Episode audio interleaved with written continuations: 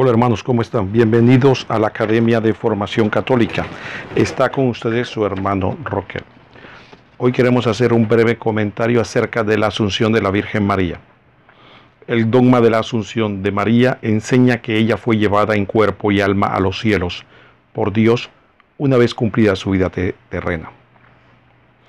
El dogma de la Asunción el dogma de la Asunción afirma que el cuerpo de María fue glorificada después de su muerte.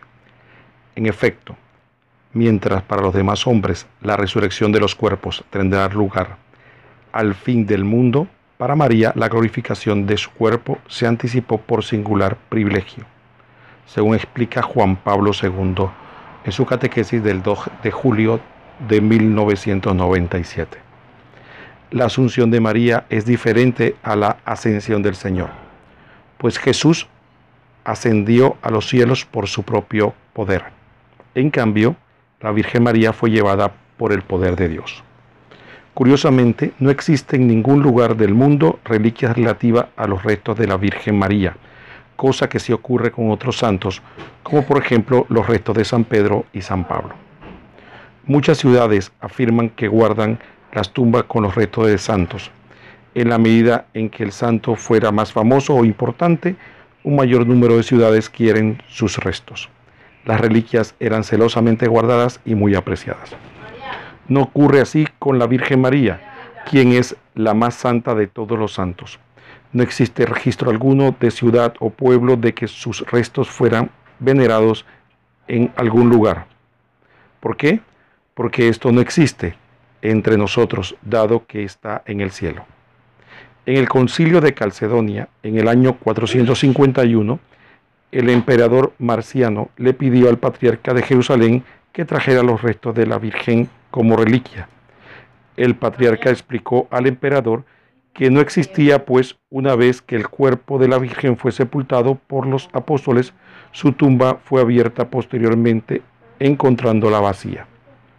En la Biblia encontramos en el Antiguo Testamento relatos que son representaciones, prefiguraciones de lo que después se escribió en el Nuevo Testamento. Así, por ejemplo, en Mateo 12:40, Jesús establece una relación entre las tres días de Jonás dentro de la ballena y los tres días después de su muerte. En Juan 3:14 Jesús afirma que la serpiente de bronce de números 21:9 simboliza su crucifixión. Estos ejemplos nos ilustran la manera en que personas y eventos descritos en el Antiguo Testamento sirven como apoyo o referencia para lo que luego se explica con mayor claridad en el Nuevo Testamento de la Biblia. ¿Existe en el Antiguo Testamento alguna prefiguración de la Virgen María? Por supuesto que sí, y varias. Sin embargo, para los propósitos de este estudio nos referiremos solamente a una. María como arca de la alianza. Y luego apreciaremos posteriormente cómo la Biblia nos hace una descripción de ella estando en el cielo. ¿Por qué decimos que María es el arca de la alianza? El arca de la alianza era el objeto de culto más santo para el pueblo de Israel. Contenía las tablas de la ley que Dios le dio a Moisés, además de la vara de Aarón y una muestra del maná. Los primeros cristianos esta arca de la alianza como una prefiguración de la Virgen María. La razón, la Virgen María llevó en su seno la palabra de Dios viva, según Juan 1.1, al sumo sacerdote Jesús, según Hebreos 5.6, y al pan bajado del cielo, según Juan capítulo 6. Compararemos con atención los siguientes pasajes del Antiguo Testamento y su correspondencia con los del Nuevo Testamento. Primero, Antiguo Testamento. Aquel día David tuvo miedo de Yahvé y dijo, ¿cómo voy a llevar a mi casa el arca de Yahvé? Segunda Samuel 6.9. En Lucas 1.43 dice Santa Isabel en el Nuevo Testamento. ¿Y de dónde a mí que venga a verme la madre de mi Señor? En el Antiguo Testamento, con respecto al arca, el rey David salta de alegría frente a ella, según 2 Samuel 6.14. David danzaba girando con todas sus fuerzas delante de Yahvé, ceñido con efod de lino. En el Nuevo Testamento, Juan el Bautista hizo lo mismo en el vientre de su madre cuando llegó la Virgen María a la presencia de su madre Santa Isabel. Lucas 1:44, porque apenas llegó a mis oídos la voz de tu saludo, saltó de gozo el niño en mi seno. En el Antiguo Testamento habla de cómo la casa en el arca de la alianza estuvo tres meses en la casa de Obededón. Dice en el Antiguo Testamento, 2 Samuel 6:11. El arca de Yahvé estuvo en casa de Obededón, el de Gad, tres meses. En el Nuevo Testamento, la Virgen María tuvo tres meses en compañía de Santa Isabel. María permaneció con ellos unos tres meses y luego se volvió a su casa. Lucas 1.56. Se observa claramente la relación o paralelismo entre los relatos del Antiguo Testamento y el Nuevo Testamento, confirmando que la Virgen María es el arca de la nueva alianza. Así que con este texto podemos eh, iniciar este estudio de la asunción de la Virgen María al cielo. Y hemos dado el primer inicio donde hablamos de que la Virgen María es la plenitud o el arca de la alianza del Nuevo Testamento. Y que el arca de la alianza del Antiguo Testamento era prefiguración de la antigua arca de la alianza. ¿Por qué decimos esto? Esto es importante porque, como veremos, en Jeremías 3:16 se dice que el arca no será reconstruida jamás.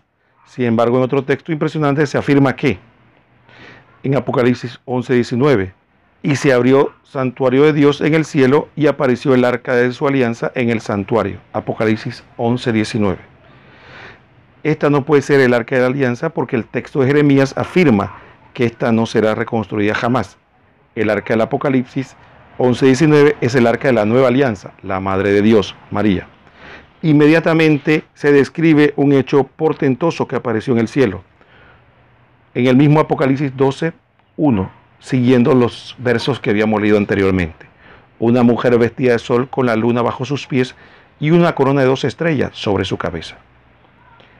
Entonces es claro definir que esta mujer tiene cuerpo, no es solo espíritu porque tiene cabeza y una corona, tiene pies porque tiene debajo de ellos la luna. Ella es la Virgen María, quien es la nueva arca de la alianza, la cual debía subir al cielo. En la descripción de otras almas que están en el cielo en el Apocalipsis, nunca se dice que tengan cuerpo. De esta manera, también el Salmo 32.8 dice, levántate Yahvé y ven a tu reposo tú y el arca de tu fuerza. Algunas personas rechazan que esta doctrina sea aplicable a la Virgen María, sin embargo, si creen que otras personas han sido llevadas al cielo en cuerpo y alma, como veremos en el siguiente estudio.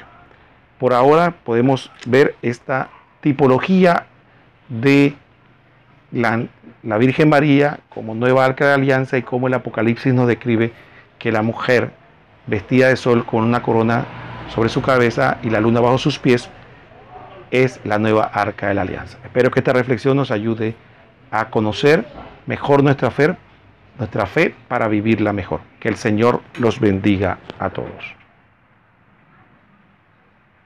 Hola hermanos, ¿cómo están? Bienvenidos a la Academia de Formación Católica.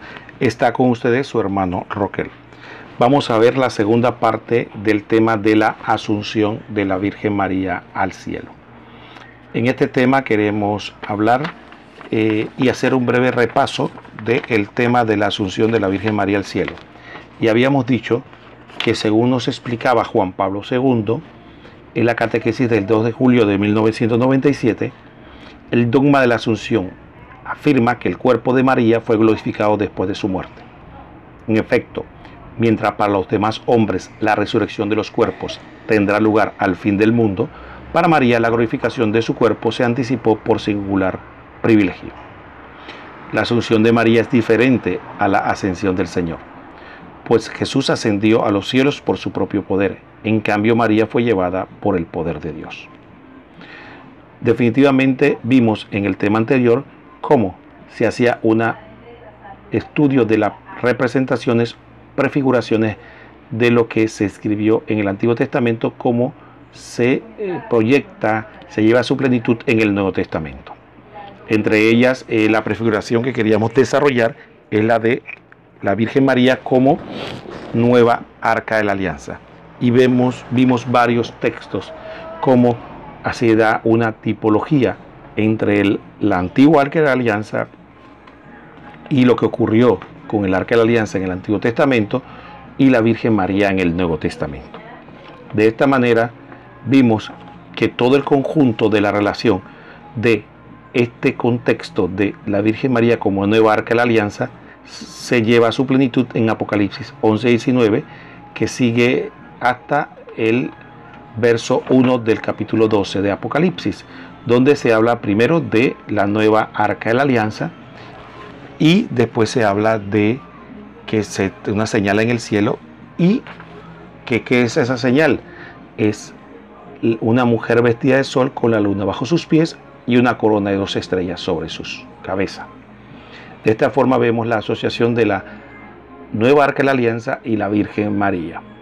Así que con esta reflexión o repaso del tema anterior, queríamos ahora tomar algún otro aspecto sobre la asunción. En primer lugar, queríamos aclarar que efectivamente sabemos que algunas personas rechazan estas doctrinas porque se le aplica a la Virgen María. Sin embargo, sí creen que otras personas han sido llevadas al cielo en cuerpo y alma. Por ejemplo, Enoch y Elías. Acepta este hecho sin duda, pero no lo acepta en el caso de la Virgen María. Esto es muy curioso. Por ejemplo, vemos en 2 Reyes 2.1 que dice que Yahvé hizo subir a Elías en el cielo en un torbellino. Y también nos habla de Génesis 5, en Hebreos 11 del 5 al 6, que Enoch fue llevado al cielo. Y dice así, por su fe Enoch fue trasladado al cielo sin ver la muerte, y no se halló porque lo trasladó Dios. Pero antes de su traslado recibió el testimonio de haber agradado a Dios. Ahora bien, sin fe es imposible agradarle, pues el que se acerca a Dios ha de creer que existe y que recompensa a los que lo buscan. Definitivamente, como hemos visto, tanto Elías como Enoch fueron llevados al cielo por su fe. Entonces, ¿por qué cuestionar el hecho que vimos en Apocalipsis 11, 19 y 12, 1, donde la nueva arca de la alianza, que es la Virgen María, se ve, eso profetiza que está plenamente en el cielo y que eh, está en el cielo en cuerpo y alma. Si es claro para nosotros que la Virgen María es especial en la Biblia, se le llama llena de gracia, le dice el ángel Gabriel en Lucas 1.28, quien también se dice que Dios, Dios está con ella. La maravillosa frase de Lucas 1.28, alégrate llena gracia, el Señor está contigo. En Enoch y Elías anduvieron en amistad con Dios.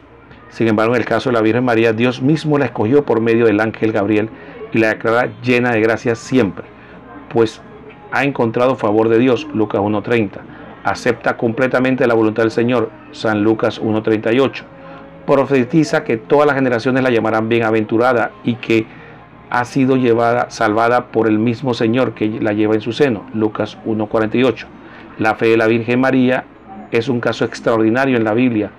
Por eso el ángel Gabriel le dice, no temas María, porque has hallado gracia delante de Dios, Lucas 1.30. En esa promesa cuando María visita a su prima Isabel, está llena del Espíritu Santo, declara, Dichosa tú por haber creído que se cumplirían las promesas del Señor. Lucas 1.45. Todos estos textos nos llevan claramente de que la Virgen María es más que digna de haber sido llevada en cuerpo y alma. Y como vimos en el tema anterior sobre la Inmaculada Concepción, vemos que ella fue preservada de toda mancha del pecado original y de toda mancha de pecado, por eso le llamamos Inmaculada. Por, de esta forma, vemos claramente cómo se cumple en plenitud lo que aparece en Apocalipsis, que habla de una gran señal en el cielo, el nuevo arca de la alianza y una mujer vestida de sol. Además, en unos textos más adelante nos dice que esta mujer que aparece en el cielo, en cuerpo y alma, es la que es la madre de aquel que dominará todas las naciones. Si leemos todo el capítulo 12 de Apocalipsis, lo veremos con claridad. ¿Y quién es esa única mujer que es la madre de aquel que gobernará y dominará todas las naciones? El Señor de todos es la Virgen María, que es la madre de nuestro Señor Jesucristo. Algunos ponen como objeción Juan 13, 3.13, que dice que nadie ha ascendido al cielo sino el que bajó del cielo, el Hijo del Hombre. En respuesta a esto, en efecto, debemos aclarar que la Virgen María no ascendió al cielo, sino que fue asunta.